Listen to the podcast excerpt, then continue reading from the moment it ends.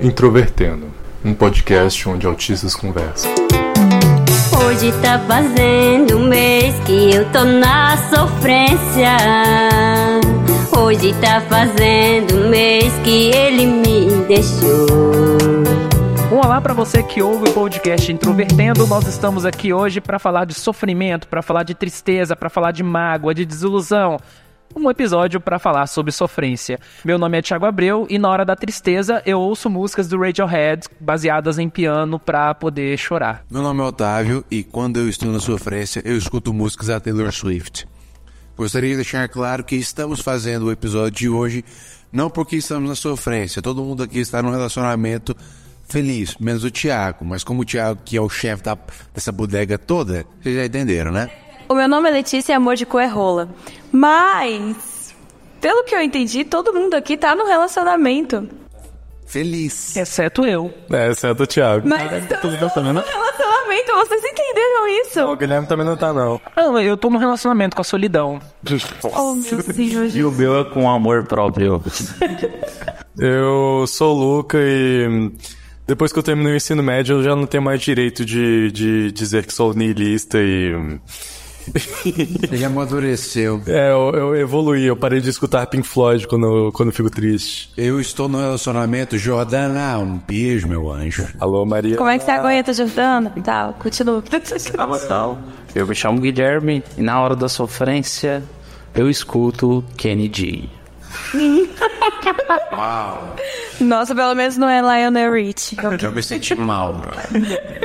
E você que quiser mandar sua mensagem, o seu carinho aí, a sua opinião sobre o nosso podcast, envie um e-mail para ouvinte@introvertendo.com.br. Você também pode utilizar as nossas redes sociais, Facebook, Twitter, Instagram, todas elas com o nick Introvertendo. E além de tudo, você também pode acompanhar o nosso podcast por meio de qualquer agregador de podcasts para Android e também no iTunes e no SoundCloud e algumas outras plataformas. Enfim, com vocês, mais um episódio de sofrimento do Introvertendo.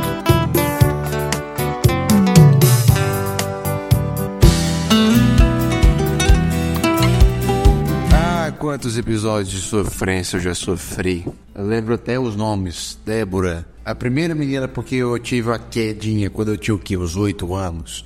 Aí quando eu ia me confessar pra ela, ela saiu do colégio. Eu, até hoje eu me pergunto se ela sabia disso. A segunda foi a Fernanda, que era uma menina alta, de olhos claros. Eu tinha uns 12 anos. E você tinha quantos? Eu acho É, isso é importante 12 dizer. Obrigado por me salvar mais uma vez. Aí, é, ano vai, ano vem, Ingrid. Depois, Tauan. Não, Tauan não, Tauan, não, Tauan é o nome da minha prima. Não, e Tauan parece nome de homem, sabe? Tauane? Não, é- você falou Tauan. Não, é Tawane, Tawane. Ah, Aí é, é Tuliane. Não, é Suiane. Não, Suiane é nome de, do outro. Tuane. Outra, outra menina de olhos claros. Tem uma certa predileção. Eu, ela tinha um rosto bem gordinho, assim, sabe? A Fernanda não, a Fernanda tinha um rosto bem magro, assim. Oh, eu nunca liguei muito pra olhos, até porque olhos claros são muito sensíveis à luz solar e são mais suscetíveis a ficarem cegos. grande coisa a pensar na hora de fazer o relacionamento. Muito obrigada pela dica. Não, mas você não tem olhos claros. Ah, não, chega mais perto, querido. Ah, é? Os olhos dela são verdes. Aquela, a gente é autista, a gente não olha no olho. Você nunca reparou. Desse jeito. Então, assim, depois... Quem mais? Aí veio umas 40, sabe? Sim, foi fala, uma para já- cada trimestre, né? Uma para cada trimestre. Assim, você parava de gostar de uma e você já interessava em outra. Exa- Não paga. Eu pagar é uma palavra muito forte. Você tá, você tá menosprezando minhas experiências amorosas. Vai se fuder. É porque eu sempre fui uma pessoa que sempre estive muito é, atrás de significado. Sabe? Eu assim. Tá, eu, sou otário, eu sou otário, mas eu sou o quê? Eu não namoro, eu não saio, eu sou louco. Casa, colégio, casa, colégio, casa, colégio. Então eu me pegava a- qualquer elemento que desse o menor indício de que aquilo me daria significado. E as meninas eram um meio de fuga nesse aspecto. Como diz a música do Zeca Pagodinho, já tive mulheres de todas as cores, de várias idades, de muitos amores. Mas falando sobre o que o Otávio tinha dito, quando eu era pequeno e vejo isso até hoje, eu sempre senti uma necessidade muito grande de atenção. Mas não de, de atenção de hum, das pessoas me louvarem e tudo mais, é só de ter alguém com quem conversar, sabe? E como eu nunca consegui me dar muito bem com muita gente, qualquer pessoa que preenchia minimamente esse requisito já era uma paixão para mim. E isso eu só soube lidar muito recentemente, já com uns 16 anos por aí. Isso foi bem próximo. Quando eu entrei na é, faculdade de medicina, eu acabei uma menina e nos dávamos muito bem, estávamos muito apaixonados. Nós dois éramos, como é que fala, dois pré-adolescentes em paixão. Caramba, eu sofri demais por essa menina depois que nós terminamos, porque não é porque era ela, mas era o que ela representava, sabe?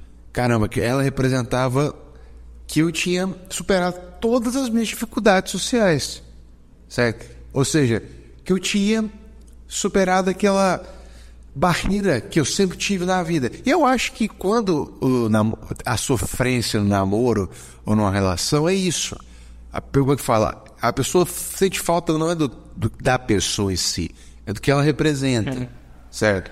Eu acho que isso encaixa muito com a questão platônica, né, da, da dos, dos amores, principalmente da época, né, de criança, adolescente. Eu tive duas paixões, assim, nesse sentido, mais marcantes. Uma foi quando eu estava na segunda série, eu tinha oito anos. É, tinha uma aluna da, da sala que, que ela era muito quieta, não conversava com absolutamente ninguém. E eu era a pessoa que ficava ali sofrendo bullying e sendo zoado por todo mundo. Só que eu não tinha coragem de conversar com ela. Então, as minhas formas de ficar perto dela eram tão assustadoras que eu acho que ela pensava que eu era um psicopata, alguma coisa assim, sabe? E. Nós também achamos. Nós, nós convivemos durante um ano, mais ou menos, assim, na mesma turma. E eu nunca declarei para ela. Mas eu acho que no, depois ela ficou sabendo e tal, e deu merda. Mas tenha fé, Thiago, porque ela está ouvindo o Introvertendo agora. Sempre dá merda. Aí, e a minha segunda, a minha segunda situação, quando eu era pequeno, isso já foi no, na pré-adolescência. Tinha uma aluna que ela era bastante popular na escola. É, ela até conversava comigo, às vezes, de vez em quando, mas e a nossa relação era até agradável. Ela morava perto de ela mora perto de casa até hoje. Ela mora um quarteirão acima. E, e a, eu até vi ela depois de muitos anos é, na época do cursinho, antes de entrar na universidade. Mas eu sempre fui uma criança, uma pré-adolescente muito imaturo e muito religioso. Então, assim, era a pior combinação possível em termos comportamentais no ambiente de escola, né? Então, assim, é eu gostava dela. Eu acho que ela. Não tenho certeza que ela não tinha menor interesse. Ela é uma pessoa popular, então, assim, um monte de gente gostava dela. Mas ela sabia que eu gostava dela. E aí um dia ela chegou com. Ela tava com umas amigas. Isso antes do início da aula. E, e uma amiga dela chegou para mim e falou assim: Não, vem aqui comigo, que eu preciso conversar com você. Aí quando eu cheguei lá, cheguei em frente dela e tava as amigas dela. Aí ela perguntou: Você gosta de mim? Eu falei: Sim. Aí todo mundo em volta começou a rir, sabe? E eu fiquei extremamente sem graça. Aí foi nessa época que ela começou a namorar um emo. Um emo de 17 anos, ela tinha o que? 12, no máximo 13. É um negócio assim extremamente bizarro. Aí você lembra ali, 2007 era o ano que os, emo, é, os emos estavam em cima. Digamos assim, depois dessas duas situações, é, eu não tive mais nenhum nenhuma paixonite, digamos assim, na, na, na, época de infância e adolescência. Só que eu não levo essas, esses amores a sério. Então, assim, quando eu cheguei com 18 anos, eu tinha uma plena consciência que eu nunca tinha me apaixonado de verdade por ninguém. Mas enfim, aí depois eu vou falar sobre as coisas que aconteceram na vida adulta. É engraçado que a primeira vez que eu que eu cheguei à conclusão de que me apaixonei de verdade foi quando eu vi a reciprocidade da pessoa. Que das outras vezes era só um sentimento platônico que eu sabia que com pouco tempo é acabar superando, sendo difícil ou não. Mas quando ocorreu de de fato me apaixonar, foi uma situação um pouco complicada depois, mas. É até estranho entender os sentimentos, né, nesse período. É, não só foi a paixão como o sentimento de falta, que felizmente já superei tudo agora. Agora, no meu caso foi diferente, né? Primeiro amor a gente não esquece. Ela morava do outro lado do quarteirão da minha casa, mora até hoje. Foi na sexta série. Não vou citar nomes porque, né? O mundo é pequeno demais. E aí, eu lembro como se fosse ontem. Sentava atrás dela, sempre andava junto, aquela questão. E eu voltava pro colégio. E o mais engraçado disso tudo é que minha mãe trabalha nesse colégio hoje, né? Mas. Quando eu me declarei pra ela, lógico, né? Tentando ter uma conversa particular, mesmo dentro da sala de aula, conversando baixo, ela pegou e me escrachou, acabou comigo, gritando pra todo mundo de dentro da sala de aula. E aí ela me xingava de pivete, de uma porrada de adjetivos maldosos. A situação foi tão feia, eu fui pedindo com ela com educação e ela não parava, ela só complicava cada vez mais as coisas, que eu estourei de raiva. Eu gritei, xinguei, inclusive até chorei. Mas, né, o mundo dá voltas. Minha rainha, eu queria ser seu rei. Mas para ela eu sou um lixo qualquer. Quando eu tinha 10 anos, eu entrei pro colégio militar. E aí eu entrei no- numa turma, assim, eu sempre tive muita, né, já dificuldade assim de, de me relacionar com garotos. Então, normalmente eu tinha era mais amigas, ou ficava sozinha, ou ficava com as pessoas que eram três vezes mais estranhas que eu. E aí sentou a- atrás de mim um menino, né, na, na turma. E ele parecia muito comigo, assim, tipo, eu tinha os olhos verdes, ele também. A gente tinha o cabelo da mesma cor. Calma aí. Eu vou chegar lá. Gaspe.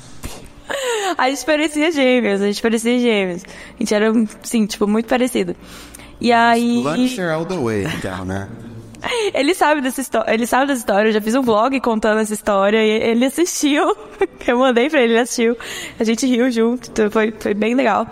O nome dele era Leonardo e o meu era Letícia. Então, tipo, Já dá pra escrever em árvore, olha.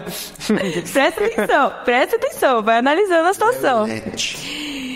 Então, assim, olha na minha cabeça. A gente era parecido fisicamente. Os nossos nomes começavam com as, né, com a- as, Tá pegando forte. as duas primeiras letras eram. O que que faltava? Vocês terem pais com nomes iguais? Não. Sério, no mesmo sério, seu? Olha, Problema com isso, Guilherme. Não, gente, a gente faz aniversário no mesmo dia, cara. A gente faz aniversário no mesmo dia. E ele é só. A gente é o quê? A diferença de, de nascimento foi de 12 horas. Ele nasceu às 10 da manhã e eu nasci às 10 da noite. Nossa. Uau. Então, tipo assim, aí eu fui analisando tudo, né? Aí eu falei, só pode ser coisa do cosmos, porque a gente é uma gêmea. O Cupido pegou forte ali em você e. E eu invoquei que, que era o destino, que esse menino era o cara, 10 anos de idade. E... 10 anos? Eu Dez não tô essa parte ainda. Então, eu falo, foi a primeira coisa que eu falei. expectativa. Aí eu fiquei apaixonada por ele, tipo, muito tempo. Vocês chegaram a se pegar? Não, porque ele me achava estranho. Então, assim. Olha, tá- você também se acha estranho. Eu Olha só. também me acho estranha, mas eu aceito isso e eu acho isso uma coisa super legal. Mas ele me ignorava. Tipo assim, eu era muito estranha. E aí eu comecei a escrever cartinhas pra ele, porque eu não tinha coragem de falar com ele. E aí eu deixava bilhetinhos, deixava bilhetinhos e tal. E aí o que, que eu fiz? O que eu sempre faço e o que toda pessoa normal faria, ou não. fiquei amiga dos amigos dele, pra aproximar dele. Aí você puxou assim, você achei que você ia falar, cortei os pulsos. Eu jurei que ela ia falar isso. Eu... pois é, sabe? Ela vai mostrar os cortes. Só um adendo, você falou sobre a questão de escrever cartas, eu esqueci de contar que a segunda menina que eu gostei, que foi da época da pré-adolescência e adolescência, a- uma forma minha de mostrar carinho pra ela foi ter escrito uma carta no Word, colocado no disquete e dar o disquete pra ela. Não, isso é futurista. Nossa. Não, e anos depois, isso foi em 2014, ela chegou pra mim um dia que a gente tava no ônibus, ela falou assim: "Eu tenho o seu disquete até hoje". Isso é fofo? Sim, muito Eu já. Eu já recebi carta quando eu tinha 15, 16 anos. a situação piora depois. Né? Porque tudo, né? Não existe nada que não possa piorar nessa vida. E aí, tá, beleza. Fiquei, tipo, uns três anos, assim, é, mandando cartinha e falando que eu gostava dele, não sei o quê, e ele ignorando. De vez em quando a gente conversava, mas a gente nunca foi, tipo, amigo e tal. E aí ele era afim de uma menina na sala, que ela era patricinha. Que é a Marlene, que hoje a gente, a gente é Quase todos os meninos de sala, né, eles sempre gostam de uma só da sala, né? Que a sala inteira quer. que a sala inteira quer, e depois ela se acha gostosona e às vezes ela nem é bonita. Não, mas a, a, a amarela é linda, assim. E, e ela, tipo.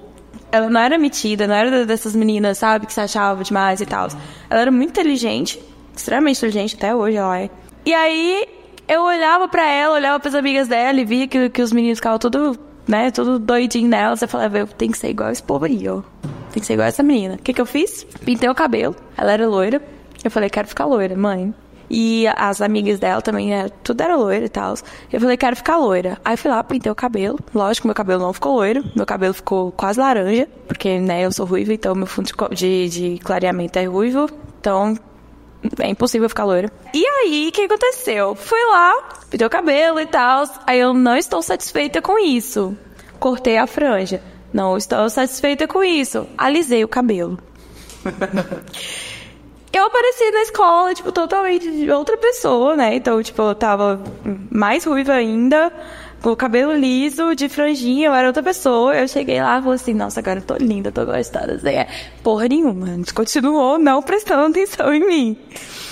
E aí eu falei, não, beleza, né? E aí o tempo foi passando, fiz, acho que eu tava com 14, acho que 14 anos. E ele ficou afim de uma outra amiga minha. E essa era, era amiga minha.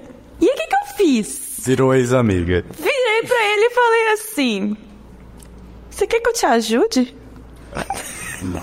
eu era afim do, eu era afim do cara e eu achava que se, que se eu ajudasse ele a ficar com a minha amiga, ele ia gostar de mim. E aí ele falou que não, que não, não precisava, não. Aí eu fiquei insistindo e tal. Ele falou: Não, não precisa. Então tá bom. Não, peraí, me empresta sua boca aqui. Vem cá, amiga. Cara, e aí. Tanto é que no dia que, ele, que eles iam ficar, que ele ia, né? Eu fiquei em cima deles. Eu ficava rodeando, assim. Ele tava lá os dois sozinhos, sentados. Eu chegava assim: Oi, tudo bem? amigo? Como é que vocês estão? Aí ele me olhava, tipo assim: Tipo a mariposa. Na, "Tiago, você tá E aí, jovens? Tipo isso. Tipo aque- aqueles. Parecia um gnomo aparecendo assim, tipo. E eu tô, tipo, olhando? O fangirl total. né? Aí, depois disso, eu, eu comecei a analisar meu comportamento. Falei, não, antes você tá parecendo uma psicopata, vamos parar com isso. E aí eu fui desencanando dele até que um dia Ele chegou não, se interessou por você. ele me chamou de Lete. Me chamou pelo apelido. Gozei. Nossa. Velho, aí eu falei, puta que pariu, me chamou, me chamou de Leti. Eu escrevi isso no meu diário. Aí beleza, tipo, foda, né? Porque eu tava começando a desencanar do cara, ele me chamou pelo apelido. Aí eu fui tipo, nossa, velho. Só que aí apareceu um deus grego na escola. Isso eu não vou falar o nome dele, não. e aí ele apareceu na escola, jogava basquete, olho claro, alto e tudo. Eu falava, Puta que pariu, quero. Aí você começou a encontrar na vida dele elementos que combinavam com você. N- Não, antes disso eu comecei a perseguir ele na escola. né? Onde ele ia, eu tava. E aí, antes, isso antes de conversar com ele, né? Eu ficava olhando assim. Aí eu, meu Deus, gente, esse menino é bonitinho. O que, que eu fiz? Lógico, a minha tática infalível, eu fiquei amiga dos amigos dele. Descobri quem eram os amigos dele, descobri se eles tinham amigos em comum comigo e tal. E comecei a conversar com os amigos dele. E aí uma coisa vai levando a outra e continuei solteira, porque não deu em nada. Porque também achou que eu era doida. Eu, sabe o que, que eu fiz? Sabe aquel- aqueles colarzinhos que, que ficam vendendo na rua, que você grava o nome por um real? Arroz. Comprei um de coração e coloquei o nome dele. A cara do Luca. E dei pra ele, ele não aceitou, óbvio. Ele não quis. Esse é. Por que será? Então, aí eu fiquei muito triste, cara, porque eu já tinha, já tava decepcionado com o Leonardo. Mas o, o Leonardo te chamou pelo apelido, mas foi só um sinal. Ele só me chamou pelo apelido mesmo. E você já ficou todo empolgado. É, Esse é o resto. Ele esqueceu. o ele me iludiu, ele Mas Letícia é um nome muito grande. Só Leti.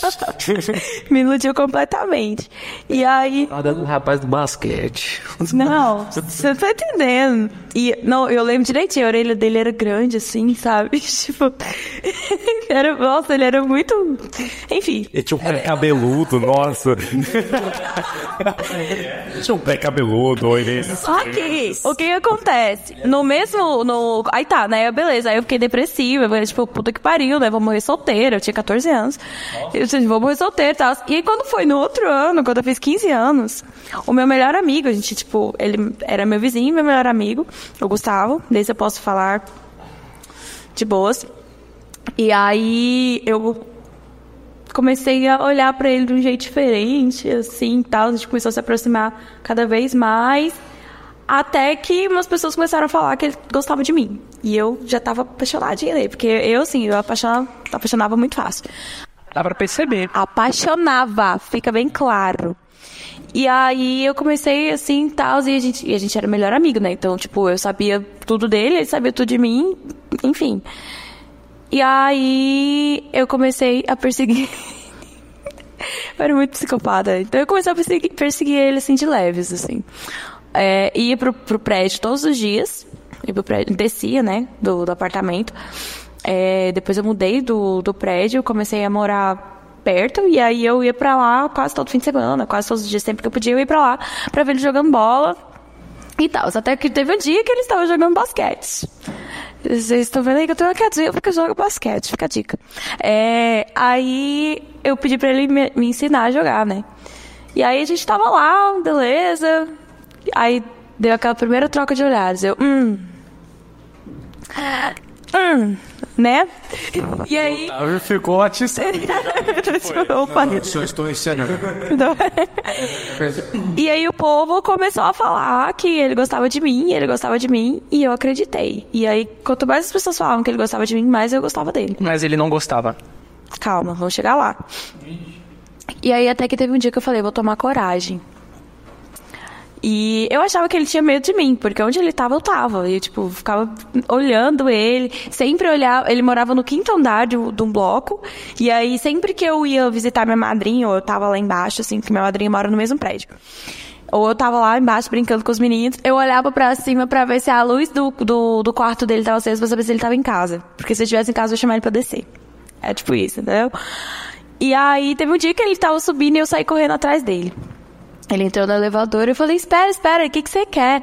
Aí eu falei, eu quero saber se é verdade. Se é verdade o quê? Que você gosta de mim. Aí ele só fez assim, não, não é não. E foi embora, e sumiu. Caraca. Calma que eu vou chegar lá. Calma. Calma, calma. E aí tá, né? Fiquei triste, chorei pra caralho. Fiquei tipo, como assim? As pessoas falam isso e tal. Só que eu não acreditei. Porque ele continuou falando comigo, a gente continuou, tipo, amigo, lógico, a gente ficou uns dias sem, sem se falar, porque ficou um clima estranho, né? Tipo assim, né? Até eu fiquei meio sem, sem coragem de encarar ele e tal. E aí a gente voltou a brincar. A gente brincava de, de polícia ladrão, de jogar bola, essas coisas assim. Eu tinha 15 anos. E ele tinha 13. Mas ele era, tipo, Bem mais alto. muito, muito mais alto que eu. É, de vez em quando eu faço encenações aqui, eu sei que vocês não estão vendo, mas eu tô fazendo. Enfim. Aí, até que teve um dia que chegou o irmão dele, mas os outros amigos nossos, que tinha tipo 10 anos de idade, correndo e falando: Letícia, Letícia, Letícia, o Gustavo vai se declarar pra você hoje. Eu, quê? Mas não, ele quer te pedir namoro. Eu, quê? Ele chegou, sentou, né? eh, Os meninos foram me buscar e tal. Aí eu, aí eu fui, tremendo já, com, com o estômago no- né, na garganta. E aí eu cheguei lá, aí tava ele, o irmão dele, mais uns cinco amigos nossos em volta, assim, e ele todo sujo. Aí ele falou assim, ele desse jeito igual, igual o Thiago tá agora, balançando a perna, assim, que nem um louco Ansiedade. ansiedade.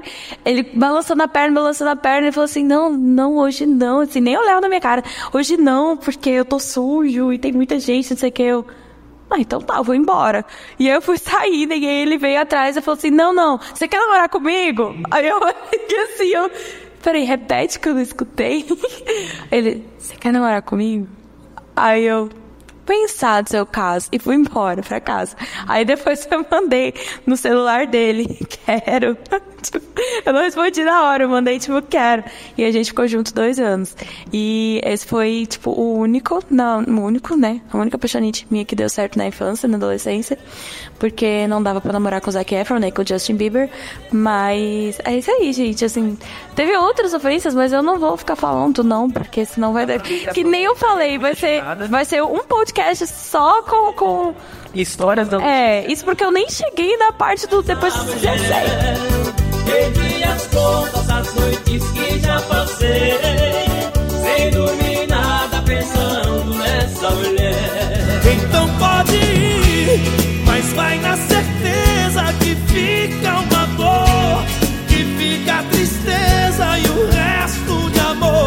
Deixa eu ver se eu consigo lembrar da minha lista de sofrência até os 15 anos. Nem se dá. É, teve meu primeiro beijo, que foi com o Felipe, que foi nojento pra caralho, porque os dois usavam aparelho, eu não tinha escovado os dentes. Saiu faísca, né? Eu não tinha escovado os dentes e ele também não. Então, tipo, foi horrível pra caralho. E eu tinha 13 anos. Foi, Beijo foi com três foi com 13 anos. Você eu sou evoluída. Primeiro né? beijo foi com sete. Ah, não tô Foi. eu era... Foi com. Foi com uma vizinha minha. Uma vizinha minha. É, o irmão dela era meu melhor amigo, digamos assim. Primo conta? É, Primo conta? Ah, então foi com 13. Não, aí sei lá. Aí ela era mais nova que eu, ela tinha seis anos. Só que assim, ela tinha um monte de cáries e os dentes todos fodidos. Pera, você olhou pras caras da...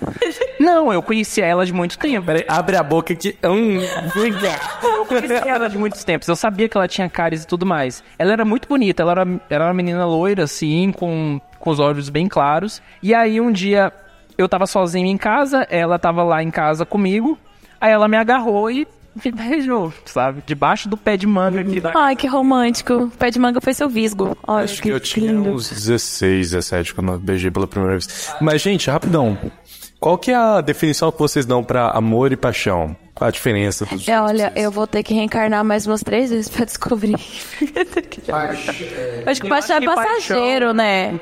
Eu acho que paixão é um tipo de sentimento muito mais voltado ao aspecto sexual. E, a- e o amor, ele pode conter a paixão dentro dele, só que com outros atribu- atributos. É, eu vejo a paixão como uma coisa mais passageira. É aquele negócio, a paixão, na paixão, você bate uma punheta, uma siririca, aí você esquece a pessoa. No amor, não. Você bate uma, duas Nem vezes, sempre, nem E sempre. você não esquece. É. Você bate 15. Você pode sair da vida de alguém, mas você nunca vai sair das punhetas dessa pessoa. Então, não. Eu acho que é um pouco diferente. Pra mim, pessoalmente, pelo menos, é um pouco diferente disso. Que paixão parece muito mais aquele sentimento de que quando você acaba de descobrir a pessoa que tudo ainda é muito novo, e independe da idade, então independe se é sexual ou não, mas tudo pra você ainda é novo, aquele sentimento que você sente até borboleta na barriga quando vê a pessoa. Isso é paixão. E amor parece mais aquele, aquele carinho que você tem pela pessoa que você já conhece há muito tempo. Por exemplo, amor de mãe, que você conhece a sua mãe há muito tempo, às vezes, você gosta dela, mas. Você não fica tenso ao ouvir ela. É, você não fica tenso, você não sente nada de tão especial, você só sente carinho e vontade de afagar essa pessoa. Então, se você fica com a pessoa por 40 anos e toda vez que ela te vê, ela fica ansiosa por te ver, ela nunca te amou? Não. Você pode muito bem amar uma pessoa e, e ser apaixonado por Mas ela. é muito pouco provável que a pessoa vai sentir borboletas no estômago todos os dias. Depois de, de, sei lá, você cagar de porta aberta. Essas coisas assim. Se acostumam com a presença. Vocês não acreditam no amor. Eu, eu nem sei o que, que- eu nem eu nem sei o que, que é amor ainda pra, pra poder acreditar. Assim, eu acredito Pessoa que eu acredito que eu acho que eu não não sei. Assim, pra mim, pra mim, o, o amor mesmo assim, puro e genuíno, que eu reconheço é do da mãe pra um filho. Nem sempre, lógico que isso acontece, mas eu falo assim, né? Tem, né? Tem exceções, mas eu falo assim, é, da minha mãe para comigo, de mim para com a minha mãe, por exemplo, que é, nós aceitamos os, os defeitos uma da outra, respeitamos uma outra. Se eu for definir amor pelo que talvez eu espero que seja, eu acho que é aquela coisa que você você gosta tanto tanto da pessoa que você só você quer que ela seja feliz, independente se ela vai estar perto de você ou não.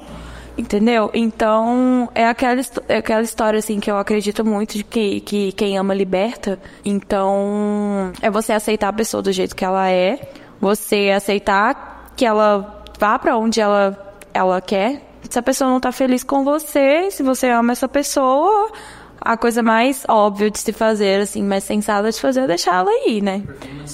É, eu não acho que, assim, essa história de, de que o amor é, é- só existe no meio da reciprocidade e tal, eu não tenho certeza. Porque eu acho, assim, que você pode amar uma pessoa que não te ama. O amor platônico também existe aí, né? É, mas assim, eu não falo questão de, de, de só de, de amor platônico, amor platônico. É tipo assim, uma mãe que ama muito, muito o filho, faz tudo pelo filho e, a, e o filho tá pouco se fudendo, sabe? Por exemplo. Então, assim, eu, eu digo nesse, nesse quesito. Mas, nossa, amor platônico, eu que digo de amor platônico, né? Pelo amor de Deus.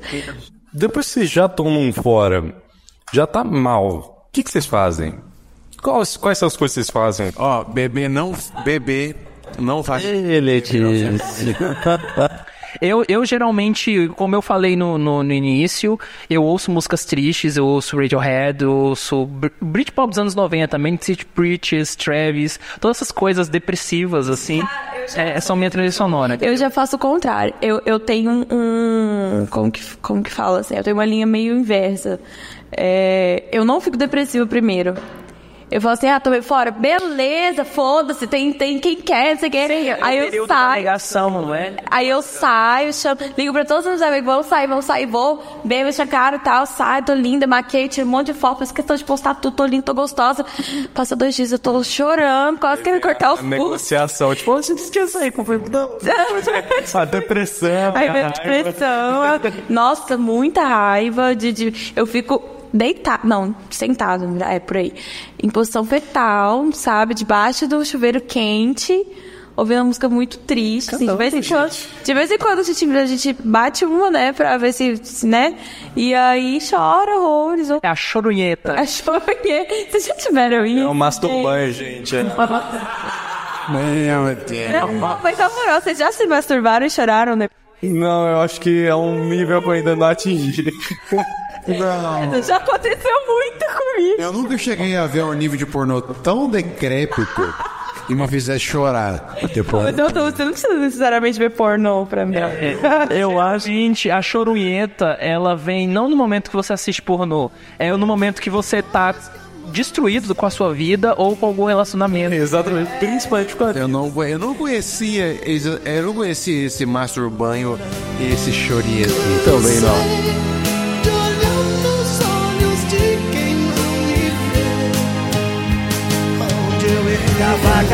Enquanto você não volta Eu tô largado as traças.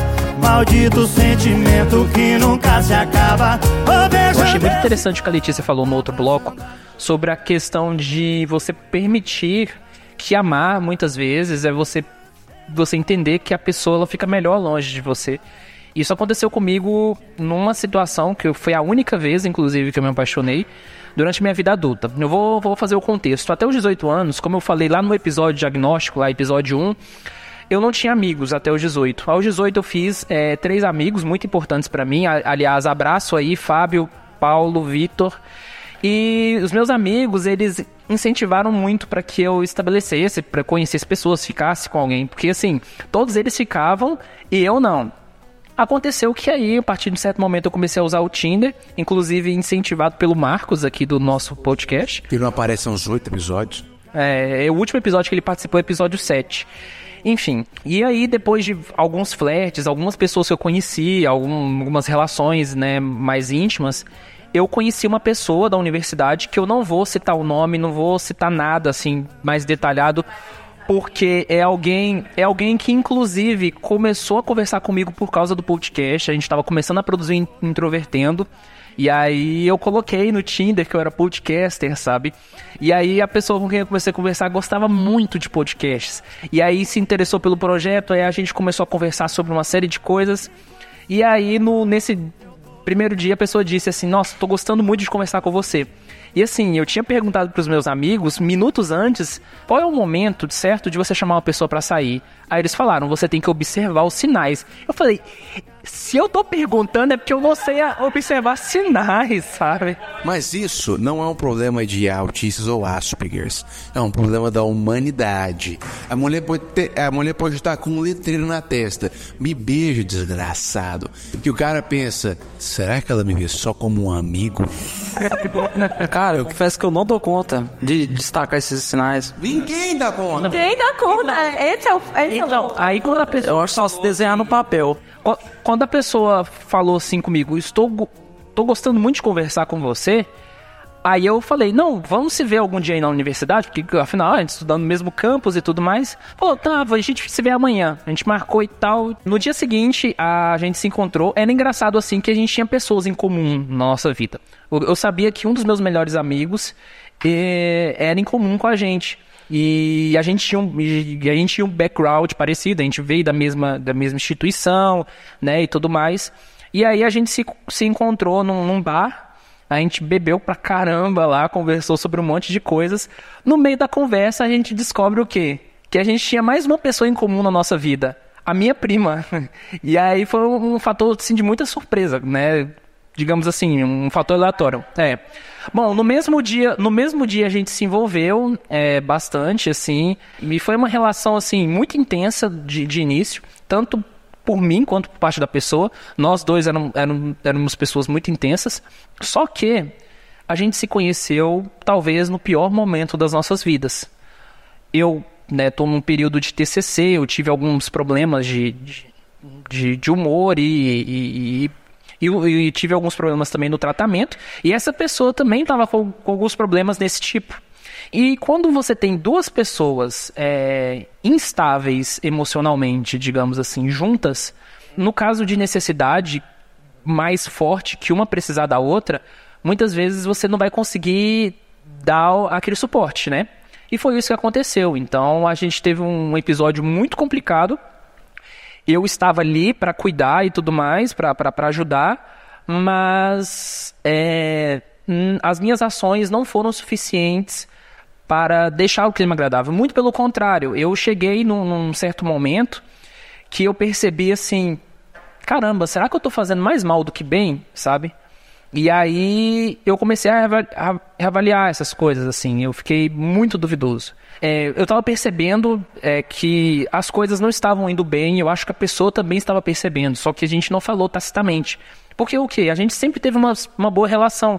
Então, assim, a gente estava no fundo do poço emocionalmente, é, as coisas tudo horríveis em volta, mas uma coisa nunca faltou: o respeito, o carinho e, e a atenção, sabe? Então, assim, era, era, era algo muito, muito saudável nesse sentido, pelo menos para mim, na minha observação. Mas eu percebi que talvez a pessoa ela ficaria melhor sem mim. E aí eu comecei a pensar nessas questões. Só que antes de eu ter uma conversa com essa pessoa e, e, talvez ver se isso era verdade ou não, a pessoa me excluiu da vida dela. E eu não, não me julgo, não julgo porque assim, no início eu fiquei um pouco magoado, mas eu entendi que era uma situação de fragilidade e que talvez era necessário. Essa foi a primeira, primeira vez que eu me senti realmente apaixonado por alguém.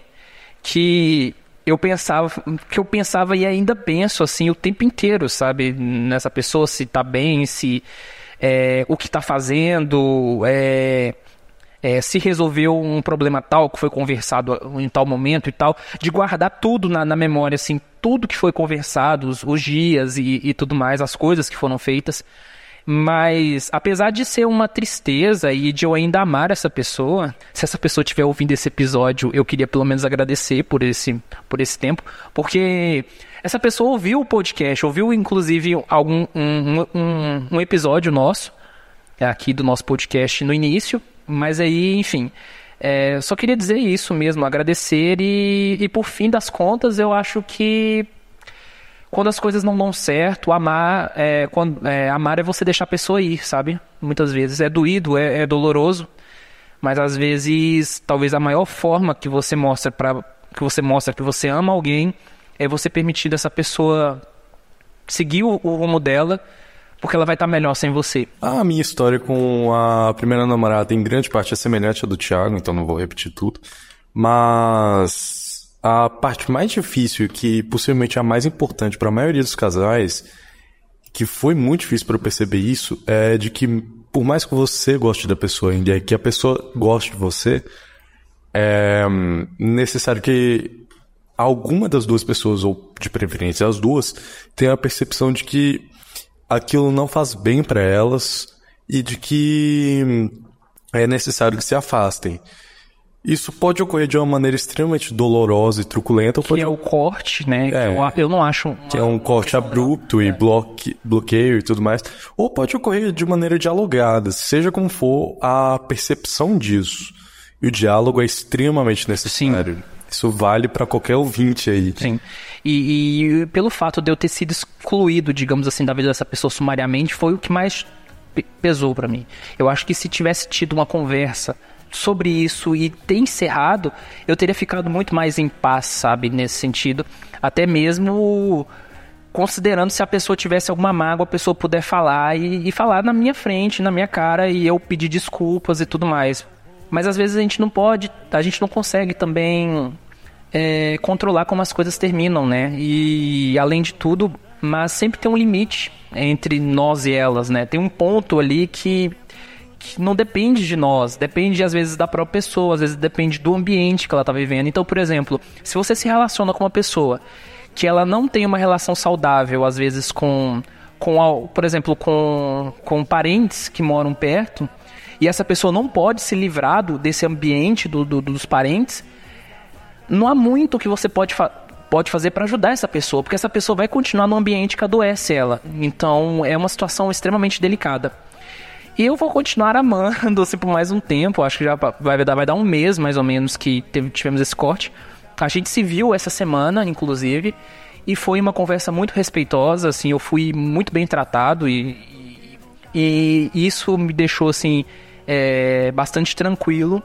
Mas é claro que ainda sobra aquela sensação, né, horrível de que, sei lá, eu poderia ter feito mais, né, e tudo mais. Mas Essa, essa sensação sempre vai ter, mas pelo menos a- é interessante que você já tenha essa percepção de que a situação não estava legal ali e de que de qualquer maneira seria necessário algum término. Então, pelo menos isso foi interessante você ter percebido. E com o tempo isso, essa sensação de vazio e de amor vai melhorar. Aham.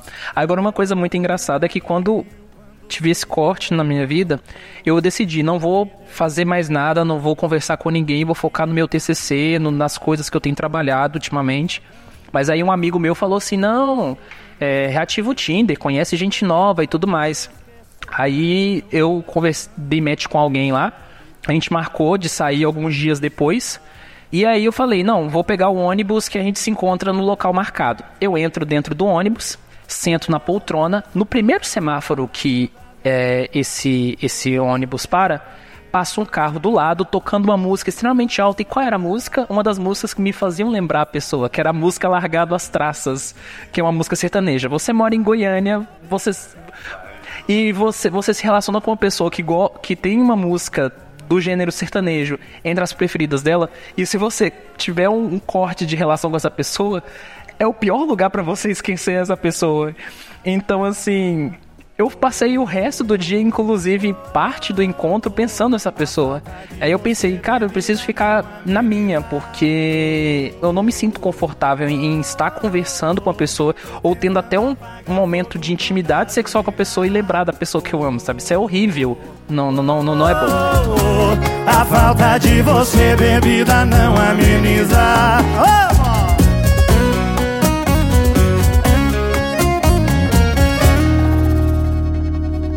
aos ouvintes, eu só quero dar um recado que hum, é algo muito importante para se ter em mente, que ocorre muito.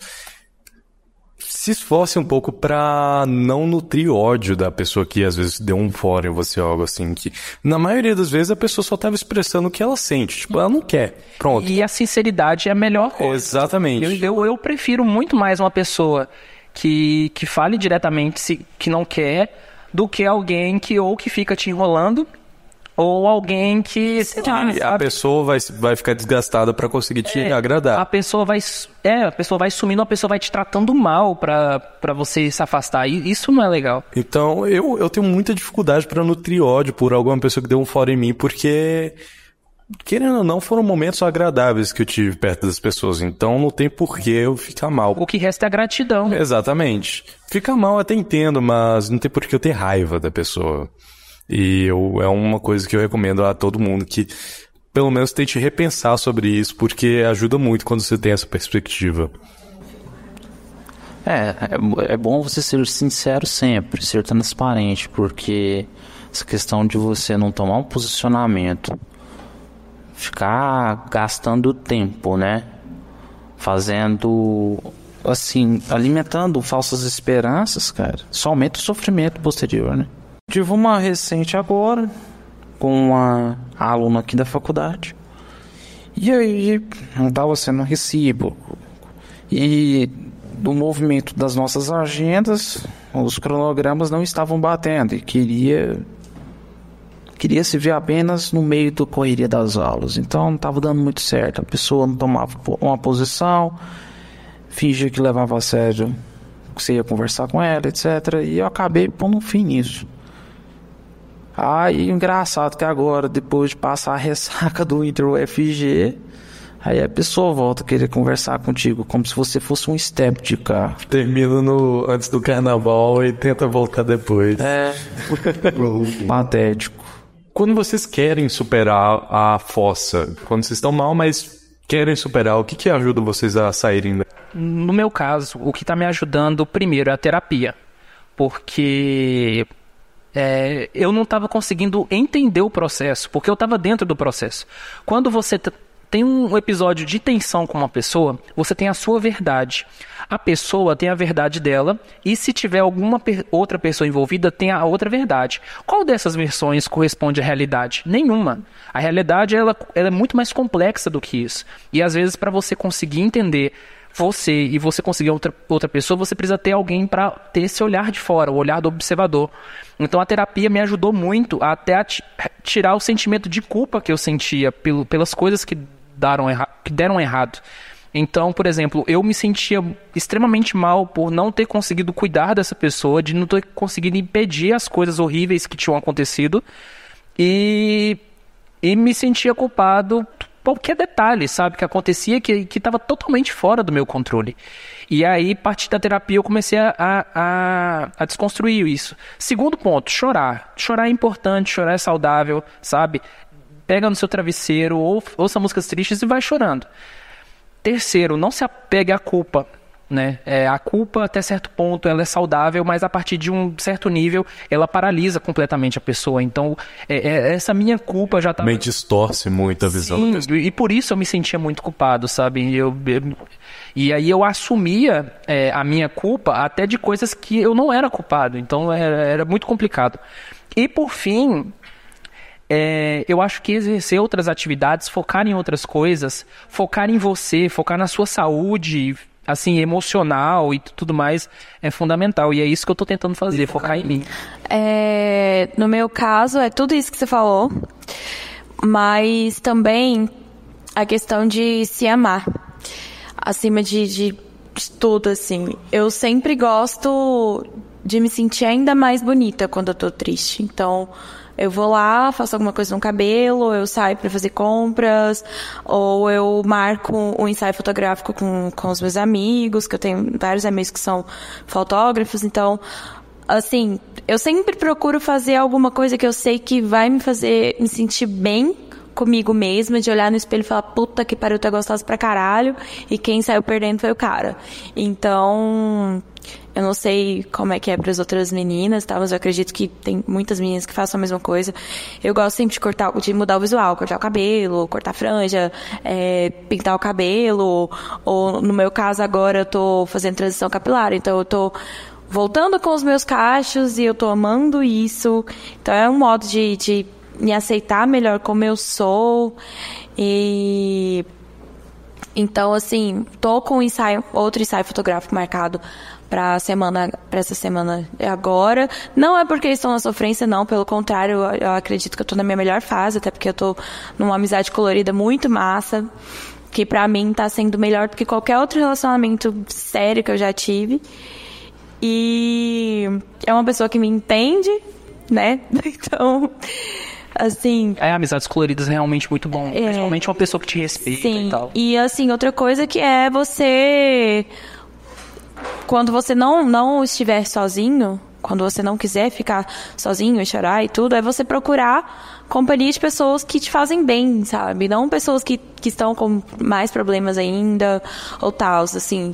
É ficar perto, sei lá, seja da, da família, seja de, de amigos que vão te fazer rir, que vão te distrair e tal. Eu gosto muito de ir pro parque com os meus amigos e de ficar lá só contando piada, ou sei lá, combinar de ir pra casa de um e, e beber enquanto joga imagem em ação. Então, sei lá, assim, se distrair mesmo. E eu gosto muito de focar no meu trabalho. Meu trabalho, para mim, é minha cura, assim, de, de qualquer sofrência, seja no, no, na questão amorosa, seja qualquer, qualquer coisa, assim, que eu sei que eu tô triste, eu vou focar no meu trabalho, porque é uma coisa que eu sou muito apaixonada, sou muito apaixonada no que eu faço.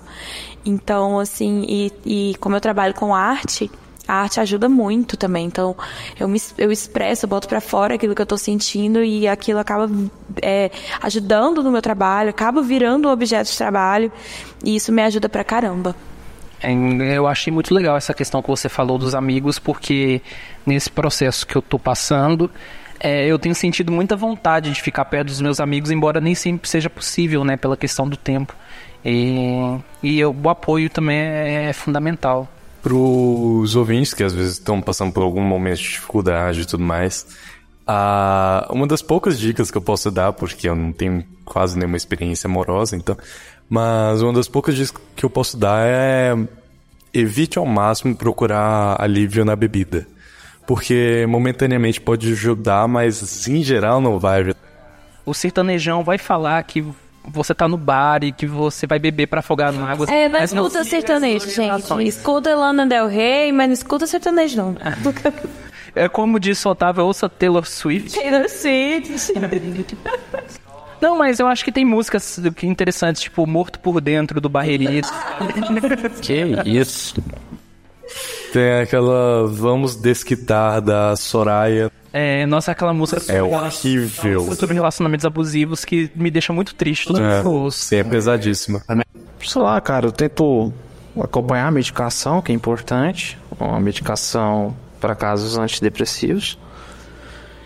É, tento ocupar minha mente com outras coisas que me faça completamente esquecer a, aquela pessoa, que me faça esperar que sejam coisas positivas, né? Que tento ouvir músicas que tenham mais uma letra motivacional, por assim dizer. Queen, Slipknot. Psychosocial. E assim, usar como exemplo histórias de vida de outras pessoas que a gente tem que ter uma certeza nesse mundo, tem sempre alguém em melhor situação do que a gente, alguém em pior situação do que a gente. Então, não devemos nos achar me, nem menores do que quem está em melhor situação e nem melhores do que quem está em pior situação. Devemos nos colocar no centro da balança, não acharmos melhores do que ninguém, nos fazermos iguais a todos, sem passar por cima dos direitos de ninguém. De mim tão distante, além do horizonte.